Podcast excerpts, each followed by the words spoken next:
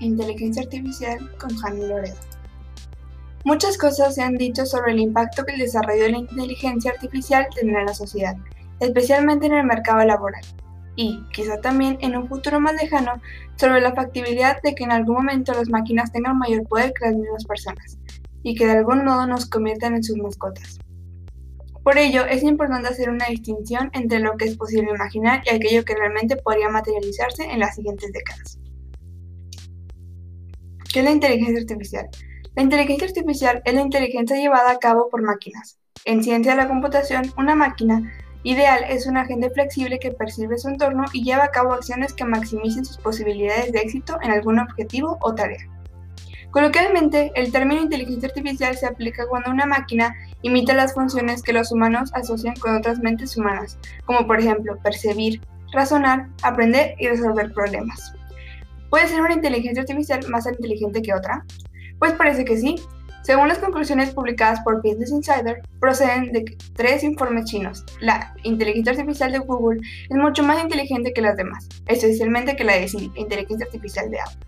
Pero, ¿qué compañía ha tomado ventajas en el desarrollo de esta tecnología? Sin duda, Google. En 2016, el coeficiente intelectual de inteligencia artificial de Google era de 47,3, la equivalente a una persona con discapacidad intelectual moderada, por delante de la que ofrece el buscador chino Baidu con 33, Bing con 32 y Siri con 24.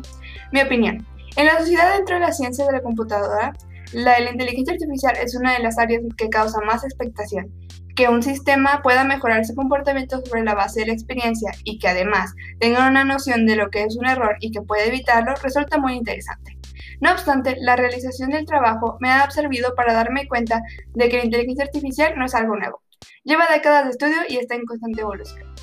La realidad es que la mayoría de la gente, al hablar de la inteligencia artificial, tiende a relacionarlo con el mundo de la robótica y, más concretamente, a los robots con formas humanas, capaces de relacionarse. Gracias a este trabajo he descubierto que no es así.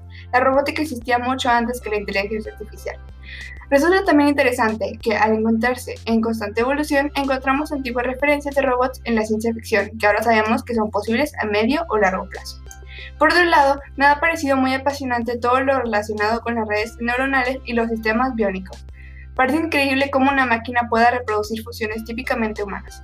Los métodos tradicionales en inteligencia artificial que permitieron el desarrollo de los primeros sistemas, expertos y otras aplicaciones ha ido de la mano de los avances tecnológicos y las fronteras se han expandiendo constantemente cada vez que un logro considerado imposible en su momento.